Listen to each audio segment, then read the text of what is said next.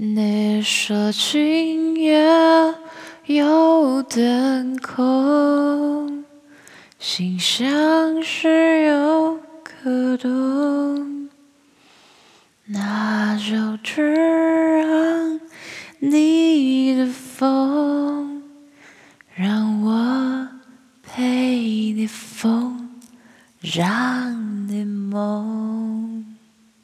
晚安，我是阿梓，沉溺在情色文学与欲望里，道德沦丧的女人。大家看到标题进来就知道，我今天要聊的是色戒。我想过韩国版的《人间中毒》，但是我没有办法从张爱玲跟李安之间抉择。小孩子来做选择，我全都要，不止两个都讲，还要再一点 bonus。所以今天我会以李安版本的，嗯，影像版本的《色戒》作为主要讨论的对象。下一集我们来聊聊张爱玲如何用短短的一万五字不到来讨论整个时代。在第三集呢，我们就来讨论两者之间的差异，还有你们最关心的情欲流动。希望你会喜欢这个系列。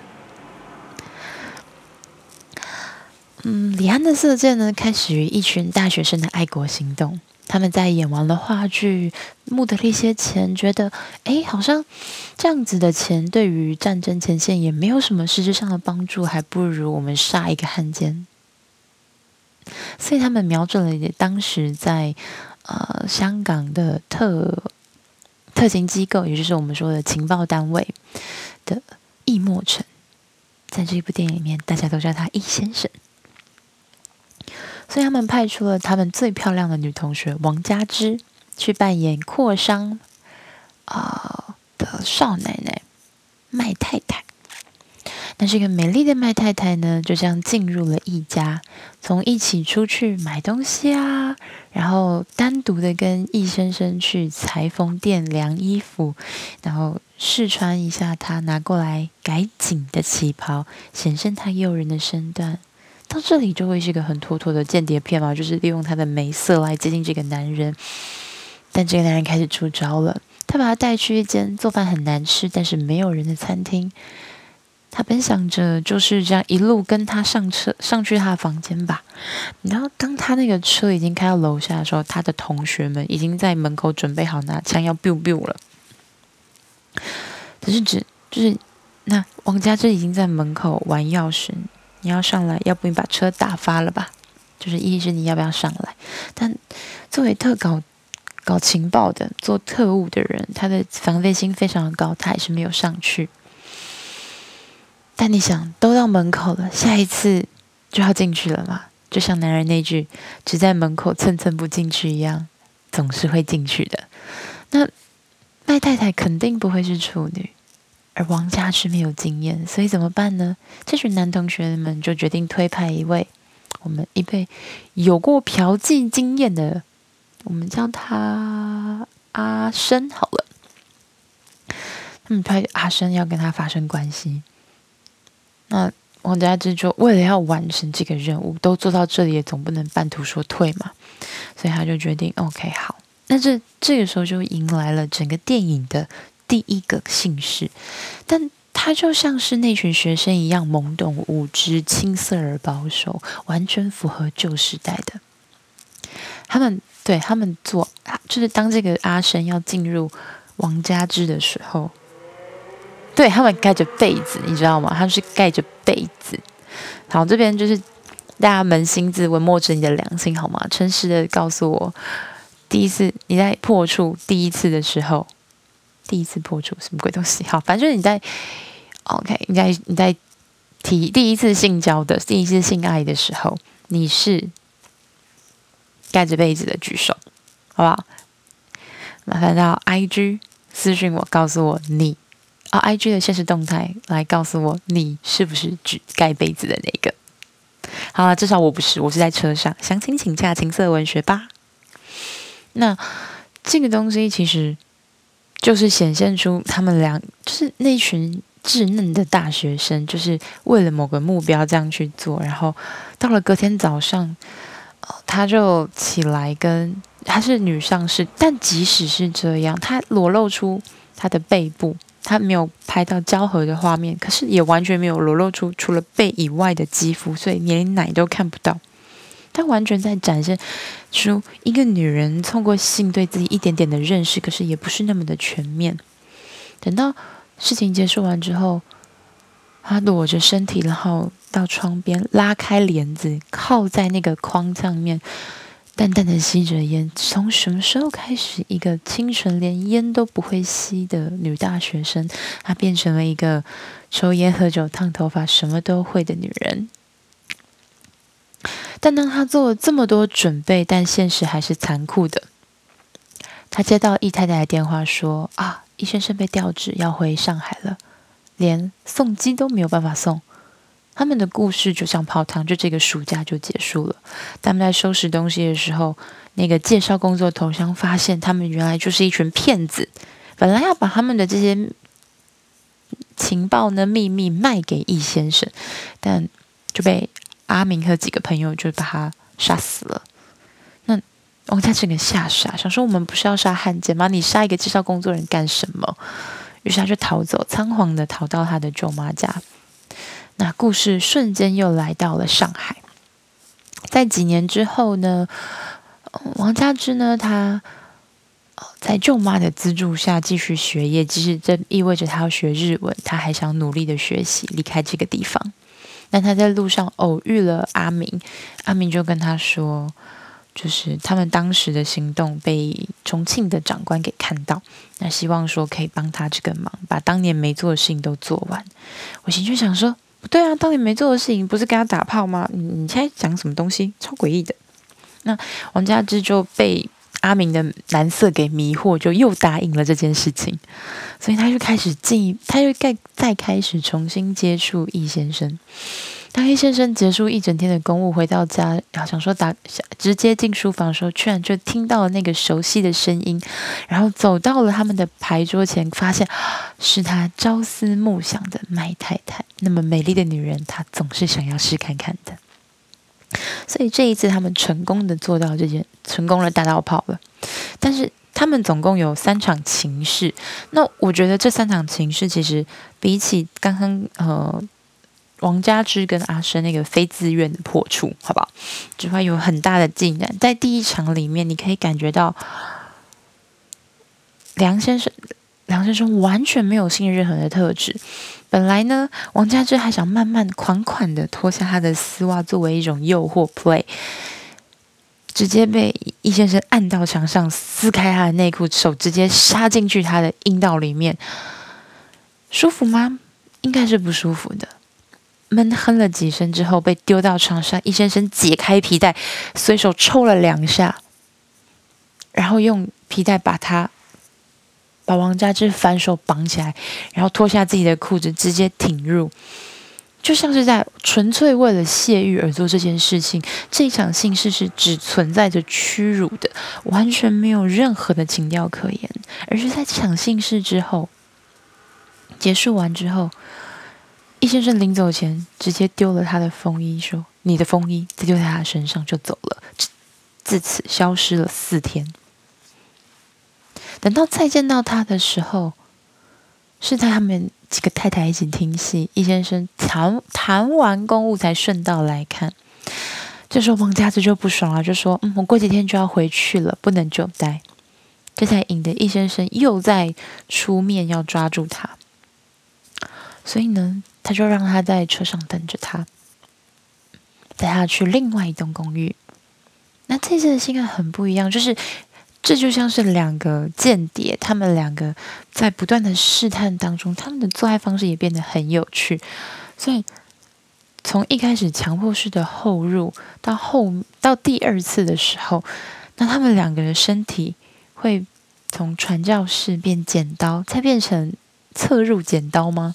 然后彼此身体纠缠，然后他甚至让王佳芝整个像婴孩一样，就是蜷缩着腿这样进入他的身体，然后在最后高潮的抽搐，然后情不自禁的抖动，然后躲在他的肩头的感觉。这这一刻，其实王佳芝跟易先生这两个人都是迷惑的，他们完全不知道自己在为什么做这些事情，然后他们对这个关系感觉到迷惑。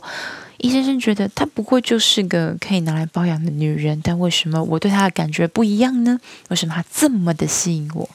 而王佳芝一开始也只把易先生当成是他的任务攻略对象，但现在蛮隐隐感觉到有些东西不太一样了，异样的情愫产生了。而到第三次的时候，王佳芝少数的有女上司，而且是 reverse cowboy cowboy，他是就是你知道背面式的骑乘，然后又倒卧在他身上，最后在最后要高潮的时候，他就是。他特别特别的心急，因为他们的情报据点被攻破，然后他发现他对易先生开始产生了爱慕的感觉，他甚至有一点想背叛组织，但是他没有办法背叛那个曾经他年少轻狂跟阿明一起努力的成果，所以他很困惑，他在女上身边不断的摇动。他那种激烈的情感，随着他摇动的频率，然后易先生抽搐和喘息，他甚至最后，他不断的盯着易先生挂在床头的枪，他甚至是希望，是不是就在这个时候，可以有人冲进来一枪崩了这个男人？他是还不敢想，所以把。然后抽出枕头压住这个男人的嘴巴，留住口鼻，让他能够呼吸。接近窒息式高潮的视觉剥离，让易先生格外的兴奋，他的喘息变得更加的大声，更加的兴奋。在最后他要射的时候，翻身上来，在传教士的方式，狠狠的射在他的里面。这就是这样激烈的性爱，它就存在在那样的时代里面。每个人都在挣扎，都很想理解，到底什么是他们所渴望、想要的、想要拥有的东西。而我认为，在这个时候，两个人的心是最靠近的。他们挣脱了一开始的不信任，然后，然后那种犹疑跟迷茫，然后最后到。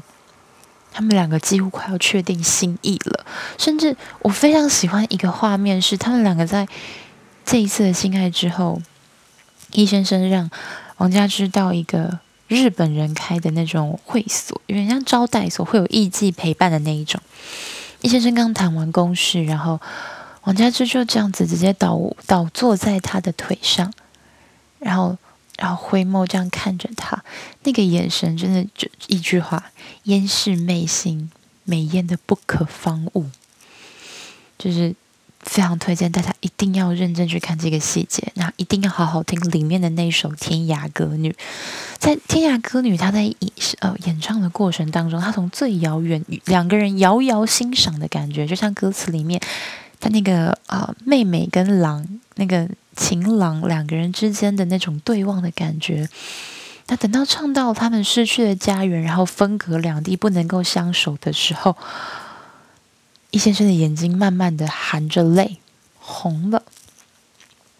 那随着歌声的律动，然后王佳芝慢慢慢慢的靠近，在易先生面前跪下，然后为他斟酒，端起酒来让他喝。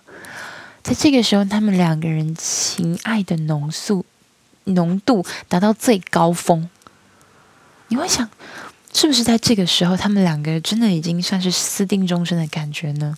而在隔天，易先生就给了他一颗六克拉的粉钻。你要在你知道，在那个时候，这可能大概价值个十个金条吧。收到钻戒的，收到钻戒的王佳芝整个是很恐惧的。他脸上是布满着惊奇与不相信，在易先生的眼里看来，那是对于这种巨大的礼物跟呃金钱，然后还有承诺的喜欢跟不知所措。然而，在王佳芝的心里面纠结的是，可他埋伏的人就在外面，他等一下就会被射死。我是不是应该告诉他？可是我应该忠于党，忠于国家。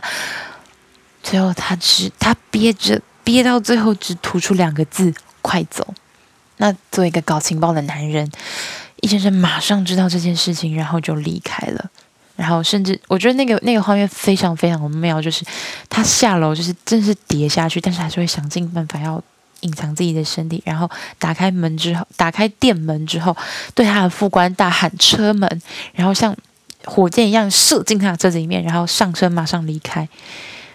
王佳芝呢，最后他在搭嗯搭人力黄包车要离开的时候，他就被封路了。这个时候，他从领子下面扯下一颗解药，准备要吞，但他最后还是没有吞。而为什么没有吞？这就是我第三集要告诉大家的东西。那最后，这群大学生最后的宿命就是南郊石矿场，甚至要封锁消息，在十点之前结束，因为没有一个搞情报特务的部长会承认自己的失误被一个女大生套了这么多的信息。那最后的结尾就在，嗯、王佳芝跟他的那群朋友们。决定要开始这个计划的时候，阿明对他说：“王佳芝，上来啊！”停在王佳芝最后的回眸一眼。那整个故事到这边就结束了。我觉得他留给我最多的就是那种绵长的情欲的感受，就是因为其实已经看了很多次，我家甚至还有原装的 DVD，现在觉得好老。那这个东西其实展现出来的，其实就是。在那样的一个时代之下，男人与女人对于性的权利的交换，还有自我身体的认知，你可以感觉得到，就是易先生他也不是大家想象中的那种，呃，只为了自己的利益不顾同胞的汉奸。那你也会发现，王佳芝好像是那整个学生团里面最聪明的那一个，反而那些看起来好像革命青年的有志之士。却变成政府操控的傀儡，所以有些答案好像都不像我们一开始认为的那个样子。那这些更详细的部分会在第三集跟大家好好介绍，一定要听到最后哦。那在我们进入那在我们进入呢今天的最大最关心的高潮库的故事之前，请先收听一段广告。噔噔噔噔。欢迎来到阿紫的伪工商时间。那今天这节伪工商时间，其实是我想要把我之前讲过的，但是我还没有那个时候 IG 还没有做贴文出来让大家，因为真的太好用了，一定要让大家再看到。那详细的使用心得呢，我会请大家回去原本的集数再听，因为我真的没有想要再重复了。那这边今天要跟大家推荐的就是小怪兽里面的喵小野。那今天的推荐内容跟上次的完全不一样，所以你一定要回去听哦。我会把链接放在这一集贴文的里面，所以一定要去 IG 看看我。那为什么推荐喵小野而不是其他或是二代呢？第一个是因为我还没有买二代，欢迎厂商爸爸进驻。对，此将哎，此商为长期招租。那为什么推喵小野？第二个原因是因为我觉得。它的形状是最适合身体，因为你可以整个放进去，让它不会有一个钩子。你知道，不管是粉红色的哦小恶魔，蓝色的小金鱼，然后还有绿色的小怪兽吗？还是小野兽？它们都有一个勾出来的尾巴。那你知道？小金鱼呢，它号称是说，哦，这个小尾巴呢，哦，还有一个那个就是鱼尾的形状，可以抵住你的阴蒂，震动会很舒服。我跟你说，放进去之后，它直接卡在你的耻骨上面，就觉得妈的超痛。好，那你说，嗯，有那个鱼尾可能不太好用，那不然就是小恶魔，好，它只有一根，它可以直接戳到阴蒂，应该可以吧？没有，也不好用，因为它就是那个勾勾就太浅了，你知道，阴阴。耻骨是有厚度的，那每个人的厚度都不一样啊，所以最舒服的体验，那你又希望可以遥控，然后放进身体里面当个跳蛋，然后又很可爱，完全推荐喵小野。当然你也可以选择鸡小喵还是不会另外一个鸡，那个小鸡造型的，但是因为我没有，我就有喵小叶。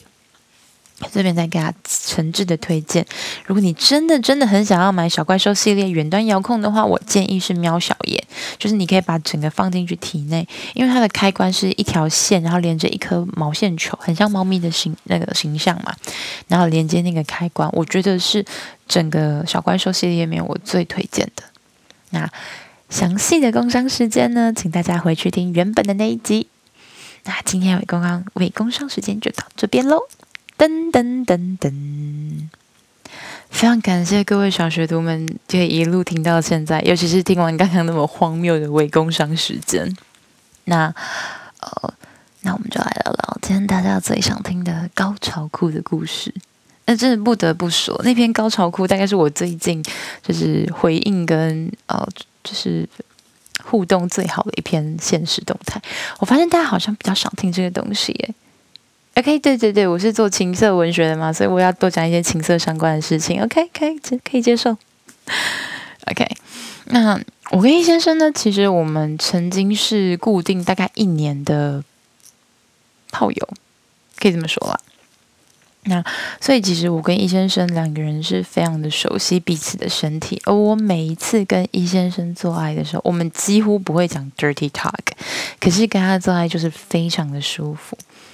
因为易先生他会很认真的跟我做爱，那像这一次他是特别特别从就是他家这样开车上来找我，然后我们就是去开了一间很棒的旅馆，就是那个旅馆还有一个什么小牌子，就是啊，请帮我充电，到时候我会把那个这个照片放在我的现实动态里面。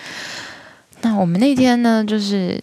今天其实也很意外，我们大概我们做了两次。那第一次的时候，就是我们开始深吻，他是我少数会很认真接吻的对象，主要是因为跟他接吻真的非常的舒服。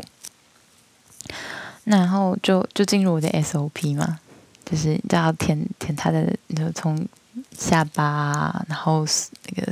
喉结啊、锁骨啊、奶头啊，然后掉嘛，对不对？这大家应该听了很多次，我就不详细描述。那这次其实我有花了一点时间在就是前戏的挑逗上面，是因为我觉得他应该很久很久没有被好好口交。虽然他有呃跟别的女生就是可能呃会固定，但是他很久没有享受到这么好的口交技巧，所以我花了很多的时间在这个部分。那详细的口交技巧呢？我之后我真的真的会出新的一集，我会再跟大家详细讲这个部分。就是那这次加入的技巧是，嗯、在含的同时，就是两只手比耶的方式从下往上勾，然后再用你的手掌去抱住整个龟头，这样摩擦，然后再往下，然后顺势再含下去。对，这个方式会让男生觉得非常非常的舒服，因为他感受到完全不一样的刺激。啊，等到我放进去之后，但是我真的很想念他的鸡鸡，这是真的。我放进去之后就，就就是我很喜欢跟易先生做一个特点，就是他在放进去之后，两个会发出一声叹息，然后他还没有等我做好就开始往上顶，然后就是嗯，天哪，怎么那么快？对，而且他就是会一直这样，然后我就是，然后我大概摇没几下，他就已经抢走我的主动权了嘛，然后我就高潮，他就说：“你这样太快了，会不会太快了？是怎样？前面人没有喂饱你，是不是？”就就是就不想跟他讲话，就开始自己动，然后后来到换到呃传教士的时候，其实我们两个人做爱就是姿势变化没有很多，可是我真的很喜欢跟他用传教士。然后他在进入我的身体的时候，他会想把我的腿跳到最开，然后那个瞬间我就会觉得天啊，这太羞耻了！干，这是他练芭蕾吗？腿很酸。对，可是。那个感觉会很强烈，是因为他很认真的在，他整个人全心全意在跟你做爱，你可以看到他的眼睛不时的都在盯着我看，虽然我都会羞涩到要遮住遮住眼睛，闭上眼去享受他身体在他在我身体里面攻城略地进攻，然后碾压我每一块敏感神经的感觉，然后就在我被他就是呃。就是你知道，我非常喜欢正面扛腿嘛。那再来就是把腿放到他的肩膀上。那他有一百八十三公分，所以我的腿可以很舒服的靠在他的就是就是脖子旁边，然后微微的扣着他。然后他他这样子做就非常的这样子这样子做其实很舒服，因为女生会很紧，男生就会觉得哦好兴奋。然后我就觉得哦天啊好开心，又是高潮。然后他把我腿分开，然后我自己夹住自己的腿，然后突然感觉到。就在高潮完之后，我突然感觉到不对，这个感觉就像快哭了的感觉，然后心里面酸酸胀胀的，然后眼睛开始就是酸涩的感觉，然后开始流出眼泪，然后然后叫声开始带着哭腔。我很常做爱做到有哭腔，可是那都只是一个感觉，可是完全不会想要哭。可是在我发生哭腔之后，一先生注意到这件事情，他就加快了频率，然后攻击我最敏感的那个核心点，然后我就就开始流，我就开始哭，就是。就是舒服的呻吟着，但是疯狂的流着眼泪。然后，其实我可以看到易先生眼眼睛里面会有叹，就是、你是真的不舒服的痛哭痛的哭呢，还是真的很舒服，所以流出眼泪呢？然后就跟他说没事，这只是生理眼泪。然后他就开始疯狂的盯我，我就嗯这样。所以，所以我跟他其实就然后。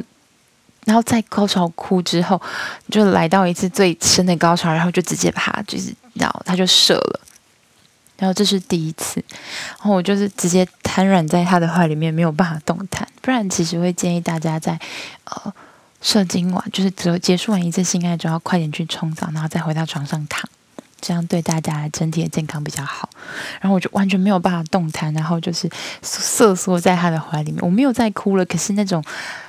它就像是第一次高潮的感觉。当你第一第当女人或是男人第一次体验到高潮之后，其实是会很害怕的、不知所措的，然后很紧张，因为从来没有过这种感觉。即使性爱经验如我，我也没有体验过高潮哭。我就觉得，就是从来没有体验过的东西，我觉得有点还有一点点的未知跟迷茫。那其实我后来有去查资料，有那种呃性交后忧郁，我之前有过这样的经验，然后那是另外一个故事。我答应会大家再做一集跟大家讲，但是这次的感觉跟那个完全不一样，因为我可以全程的感觉到一先生的用心跟关怀，然后我很舒服在享受整场性爱，我完全没有觉得忧郁或难过，那就是一种，他就是那种那种色情小说里面呢，那生被。干到喷出生理眼泪那种噙在眼角的那种感觉，就是那样子的感觉。我可以感觉到自己的眼眼泪从泪腺分泌出来，然后滑落我的眼角。然后在这个过程中，然后易先生就是不断的冲刺、撞击、碾压我身上最敏感的每个部分。那到第二次的时候，易先生花了超多的时间帮我做前戏，就是非常感谢他。然而美中不足的地方就是他他妈的没有剪指甲，所以他放进去之后刮伤我的内壁，我就干，你他妈第一次做爱是不是？他说啊，抱歉抱歉抱歉，这样啊，完蛋了变雷炮。我说不会，你后面要干我就好。那一样回到就是我的女上嘛，然后就是。这一次真的有点夸张，可能是高潮之后真的很容易，高潮之后真的很容易引发下一次高潮，所以男生们，你碰到了一次高潮，就是要再接再厉，不要放过女生，嗯，这样有点怪，对，当然在他能接受的前提下啦。那有些女生在高潮之后，她可能会就是。呃，过于敏感，所以他没有办法接受那个刺激。那所以高潮是需要训练的，你要慢慢训练这个人，你要慢慢让女生，或是女生要慢慢训练，可以训练自己，就是慢慢接受这些快感的叠加。然后，所以我刚坐上去，一一先生往上动两下，我就我就喷水了，而且还是那种蛮多的那一种。然后我可能我就说，他就说你认真吗？这也太快了，比刚才要快。我说你不要吵。刚才我可能还要摇个快一分钟吧，现在我可能聊个两下三下就就就喷水，然后我就换了那种呃前后的，我就趴着趴在他身上前后动，然后就是那种呃让你的身体像往上翻，然后再坐下来，有一种弧度这样动的那种弧度前后加上下的感觉，它其实就是上下然后往前四十五度那的方式这样动。我想说这样子比较累，可以比较久，但是那天真的特别快，我大概动个五下，我就又喷水了，就是易先生直接吓到，然后直接直接把我，我就我那我又累了，然后就翻身过来让易先生从后面来，真的是非常非常的舒服，就是易先生的身体从后面还是很棒的。那这天其实我有发现一件呃事情，就是在女上喷水完之后，再换到后入的话，其实蛮容易会。就是血口会摩擦。那我在想，可能是因为喷出来的液体它会比较稀，那让整个阴道的润滑的效果不是那么好，所以后入的时候男生稍微比较大一点，可能就容易摩擦到阴唇。那这边就会建议大家可以用润滑液，那个润滑液的干爹请找我叶佩，谢谢。那那我们就换到传教士就哦。舒服，然后他就开始继续努力的耕耘，然后在我身体上，他真的很喜欢把我腿折来折去，凹来凹去，让我自己抱着压在我的胸部上，放在他，然后我脚，我非常推荐大家可以试试看脚踩在男生胸部上，这个感觉非常的棒，就是你很，因为他的身体就有一个支撑，所以他可以更用心的把他的重力放在他的腰部，放在他的臀大肌，放在他就是要进入你身体的那根屌上面。所以非常推荐大家。然后我就突然感觉到一个很异样的感觉，就是就是我可以感觉到自己要高潮，然后我感觉到他也快射了。然后他先让我达到了一次高潮之后，我又感觉到第二次的高潮来袭。然后但是这次的高潮体验跟我以往的高潮是完全不一样的，就是。以前高潮可能就是哈哈哈很兴奋，然后到达那个点顶点，然后很开心嘛。但这一次的是就是有一种要突破边际的感觉，然后你的身体好像每一个部位都被你身体的每一个毛孔都被打开，准备要接收来自最深层的、最高、最强烈的高潮的袭击跟洗礼。然后就是我高潮之后，那个身体的那种直接揪起来，直接。蜷曲起来，收缩夹紧，然后直接把易先生假设，就是，然后他就有被我，他也被我吓到。他跟我做了这么多次，然后我高潮了这么多，这么多回，他第一次遇到这样的情况，他也，他也觉得哇，真的是发现新大陆。所以非常感谢易先生终结了我，就是在跟易先生做爱之前，我大概有十四天没有打炮，对，而且十四天打炮那个还就是那个尴尬男，就是那个。尴尬到让人家很想哭的那个尴尬男，就结束这十四天的休耕期，你知道吗？是一次这么就是一个晚一个下午解锁了两个从来没有体验的东西，真的是非常快乐。所以我非常非常喜欢跟易先生做爱，原因就在这里。那其实我跟易先生平常的时候也维持像朋友的关系，即使我交了男朋友，我们的互动频率就会变少嘛。那我们也不上床了，但是我们还是会。偶尔会聊聊天，那在我分手之后，才更多的跟他开始联络，甚至就是跟他在打炮这样子。那易先生，我觉得其实。我会很放心跟易先生的原因，除了是我们之前固定了一年的关系之外，第二是我们真的很认识彼此。他知道我的家庭状况，然后我知道他的工作情形，就是我们很了解对方生活上的事情。这也是为什么很多嗯、约炮的人都会说：“哦，没有没有，我不能性爱分离啊啊，我要有感觉我才能做得下去。”那这边呢，我我要提供我自己的想法是，我觉得这个世界上不存在性呃性爱分离，只存在于情侣关系身上。那些决定要来呃找陌生人，或者是找朋友来解决自己欲望的人，他们就从来没有考虑过性跟爱的问题，因为本来就没有爱，你们之间了不起就是朋友嘛，对，所以所以。没有什么性爱合一跟性爱分离，那是你在一个亲密关系里面，你才会有性爱合一分离的问题。所以，就是，但是我觉得会有人追求说，你要对这个人有感觉，你才会想跟他上床，这件事情是还蛮合理的。因为你如果对他完全没有兴趣，你就硬不起来，你就不会湿啊，就像跟橄榄一样。虽然跟橄榄小到我不用湿他进来，我也没什么感觉了。那一个可以上床的朋友是什么样的感觉？就是你知道这个人可以承接你的情绪，他可以承接你的欲望，所以他就像是一个很特殊的功能吧。就像有些朋友你会跟他出去花天酒地，有些朋友你会跟他一起去图书馆读书，有些朋友你知道跟他在一起你会学习到新的知识、新的姿势。那有些朋友，他真的跟他在一起，他就能够承接你的欲望，就像那些可以听你诉苦、当垃圾桶的朋友们是一样的道理。只是他今天承接的不再是情绪，而是情欲。那些陪你，只是他今天不再是一个陪你吃饭的，老饭友，而是陪你打炮的炮友。那他在于就是朋友之上，他多了一个可以上床的关系，而这个上床的关系又不会影响你们两个人对彼此的认知，完全都不用担心会爱上对方、会晕船的困扰，因为你们就是朋友，你们非常了解彼此之间的习性，然后了解对方。那这样子，其实在做爱的时候，这是为什么大家喜欢呃，也不是找一次性的呃那种一夜情啊、约炮，会希望可以是固定的伴侣。因为你越熟悉你伴侣的身体，你越能够探索高潮的不同种形式。所以非常感谢易先生为我结束十四天的休更，而且带来我的高潮哭跟前从前所未有的高潮体验。OK，那接到到节目的尾声。那在我们进入到情欲告解室之前呢，就是不免俗的要跟大家推广一下，请帮我在 Apple Podcast 上面留下五星好评。等一下要先编辑评论，好不好？然后再按五星好评，然后再送出，OK 吗？不然你这样我都看不到留言。那再来。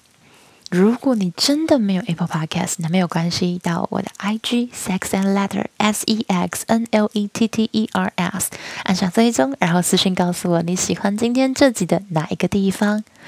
那我也会在线动里面放一个投票，然后告，请你们告诉我你在第一次打炮的时候你有没有盖被子？反正我是没有了，我想听听你们的答案。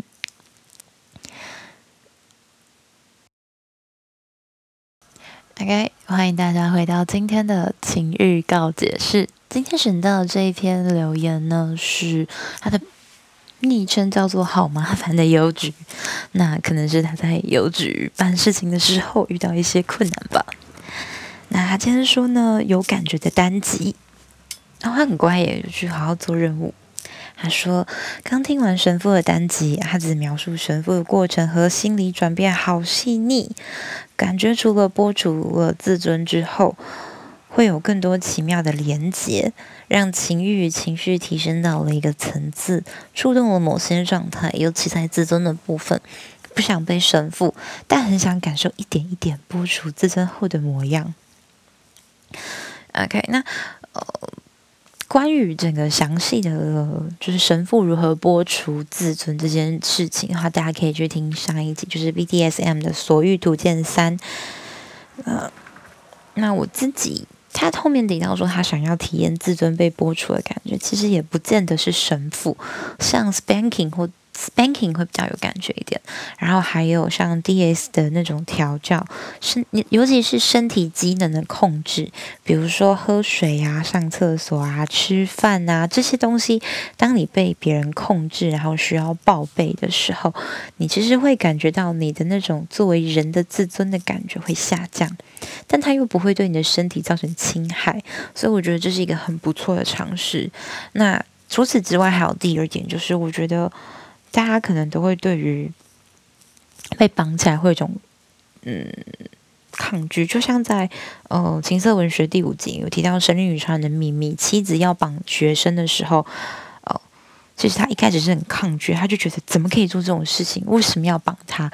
这是不尊重女性的行为。但这跟尊不尊重其实没有关系。他们在那个干当下，就是没有要跟你讲道学，没有要跟你讲伦理，没有要跟你顾及世俗的眼光。所以，我觉得与其去一直觉得说啊，我不行，这个不行，我没有办法接受，但是在安全合理的范围下，我真的很鼓励大家可以试试看看，但前提是要安全，要找到一个合适的人。希望你会喜欢今天的节目啊！对了，记得到是 IG 山东来投票，告诉我你第一次打炮的时候有没有盖被子。写完，我是阿紫。沉溺在情色文学与欲望里，道德沦丧的女人。